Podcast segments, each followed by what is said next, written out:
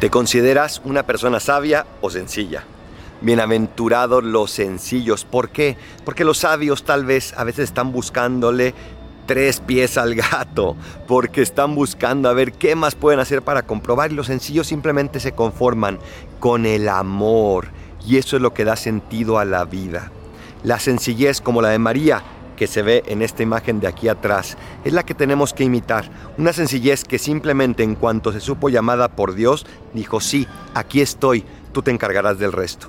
¿Qué estás haciendo tú para vivir esa sencillez? O más bien te estás complicando como esos sabios del mundo.